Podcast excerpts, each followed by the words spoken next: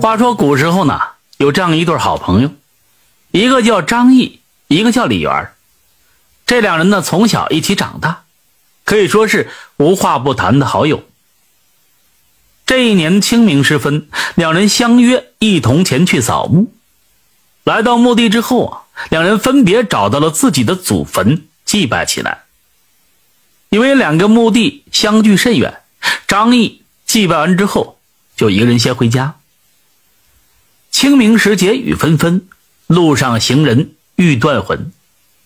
这天呢，天上下着蒙蒙的细雨，路上时不时传来一阵阵的哭声，有的撕心裂肺，有的低声抽泣。此情此景，张毅不觉地加快了脚步。在一个转弯处的杂草丛中，一块腐烂的木头露了出来。顺着木头看去，只见一个被挖开的坟堆出现在草丛后边，腐烂的棺材板散落了一地，累累的白骨也露了出来。看到这一切，张毅不仅是倒吸了一口凉气，他赶紧加快了脚步，匆匆回到家里。回到家后，张毅拿了一把铁锹。简单的准备了一些祭拜用品，又朝着乱坟岗走去。他这是要做什么？不久之后，他来到那个被挖开的坟堆前，只见他把散落的棺材板、骨头等全部收拾起来，重新放到坟堆里，又把挖开的坟堆用土填了回去。做完这一切之后，他又拿着事先准备好的祭拜用品，在坟前是祭拜了一番。初春时节，这天气呀，乍暖还寒。原先还感觉有点冷的张毅，此时却感到了一阵阵的暖意袭来。当天夜里，张毅睡得格外香甜。睡梦中，只见一位老头来到他的跟前这老头先是没有说话，而是先深深的鞠了一躬。张毅细细看去，这老头大约是六十多岁的年纪，身材。略显清瘦，一双眼睛炯炯有神，一身布衣的打扮，看起来像一个 有点文化的先生。张毅赶紧就问道：“啊，这位老伯，你我素不相识，为何对我行如此大礼？”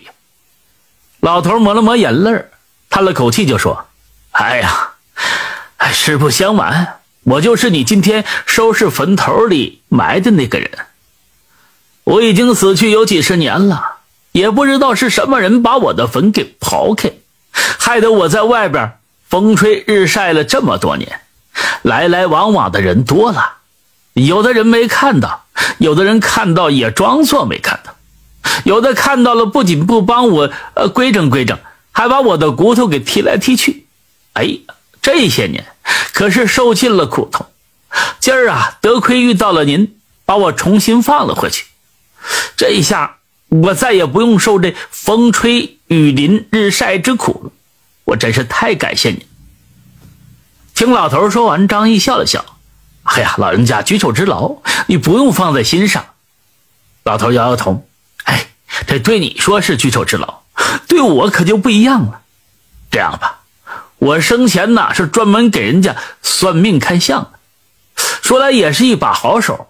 明儿啊，你就摆上一个挂摊儿。”我会在暗中相助，赚些钱也能替你贴补贴补家用。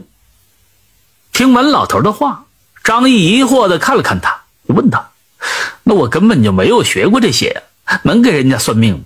要是算的不准，可怎么办？”老头说到这儿啊，就笑了：“哎，哎呀，不会，不会的，不会算不要紧，我会帮助你。至于我算的准不准，你明天试过就不就知道了。”说完，老头笑着。转身就离开，老头这一走，张毅也醒了过来。他觉得啊，原来是一场梦。对于刚才的这个梦，张毅并没有放在心上。他笑了又笑，又睡下去了。第二天早晨，张毅起床准备去地里干活，就在他要出门的时候，赫然发现一个算命番在门旁立着。看到这儿啊，张毅顿时吓了一跳。难道？那个梦是真的吗？他转身看了看，这个家除了一张床和一个灶台，再没有其他东西。张毅心想：反正我已经一贫如洗了，不如去试一试吧。万一老头说的是真的呢？他能帮上我一把，那不就好？随后，他拿起这算命幡，朝城里就去。来到城里之后，张毅找了一个人多的地儿，摆起挂摊初次接触这个，他心里不知道有多紧张。不久之后，还真有顾客来。来人是一个四十多岁的男子，只见他神色慌张的来到挂摊前，就说：“我丢了一个东西，你能给我算算丢在哪里？”张毅此时已经紧张的语无伦次，结结巴巴的就说：“能，能。”随后他问道：“那您丢了什么东西？”啊，一个手镯。听他说完，张毅闭上眼睛，开始装模作样的鼓捣起来，脸上的汗不自觉的就流了下来。就在他万分焦急的时候，一个声音传进了耳朵里：“那个东西啊，在他家房子西面的墙里。东西不是人偷走的，是家里有了老鼠。他妻子临睡前呢，把这手镯脱下来，老鼠啊给拽走了。”听完老头的话。张毅这才放下心来，按照老头说的，他告诉这男子。男子听了张毅的话，脸上露出了将信将疑的表情。随后，他还是选择相信，付了钱，赶紧就回家找去。不久，这男子气喘吁吁的回来了。见男子又回来，张毅的心里顿时紧张起来。这不会是没算准吧？他要找我的麻烦，这可怎么办？只见这男子来到张毅的跟前儿。脸上马上露出了笑容，口中就说：“哎呀，真是神了！东西已经找到了，跟您说的方位是丝毫不差。”说完，这男子又拿出一些钱给了张毅。就这样，有了好的开头。没过几天，张毅便在当地是名声大振。靠着这门手艺，张毅很快就翻了身。得知张毅发财的消息之后，李元找到他。对于张毅，李元可以说是知根知底。不要说张毅，即使他家祖上也没有人干过这一行，怎么能靠这个发了财？难道他突然之间还有了特异功能？就在李元死缠烂打之下，张毅只好告诉他这事情的来龙去脉。知道真相的李元顿时是惊在了当地。那天他也看到了这口破棺材，为什么就没帮着拾掇拾掇？想到这儿啊，这李元朝自己脸上狠狠的甩了几巴掌。既然他能这样赚赚钱发财，难道我就不行吗？随后，这李元告别了张毅，朝着乱坟岗走去。他又要干什么？原来他要学学张毅的样子，把露在外边的棺材给收拾回去，以期望着能有人帮助他发点小财。第一天呢，李元在南山上没找到。第二天，他又去了北山。第三天、第四天，他终于在西山找到一个棺材露在外边的坟头。看到这个，李元是喜出望外，他赶紧照着张毅说的那样，把棺材骨头都收拾起来，装在一口棺材里。为了这个，这李元还真舍得下血本，专门买了一口棺材。安顿好这些，李元又拿出贡品呢，祭拜了一番，并且还磕了几个头。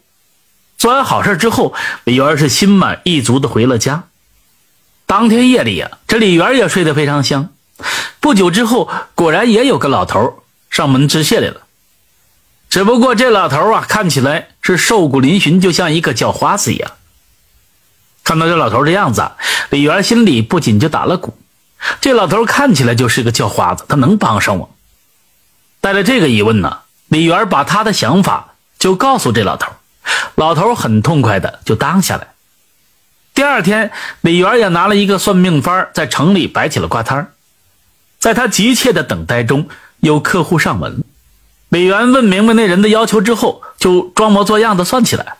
不久之后，一个声音也传到他的耳朵里，告诉他，让他明天再来。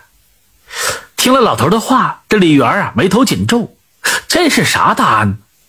这怀疑归怀疑吧，可老头的话，李元不敢不信。他随后告诉来人，让他明天再来。那人看了看李元，脸上露出不高兴的表情，转身就走了。第二天，那人又来，李元又听到同样的话，让他明天再来。这一来呢，这人不高兴了。你这是跟我玩呢？昨天说让我今天来，今儿要烧让我明个来，你到底会不会算卦？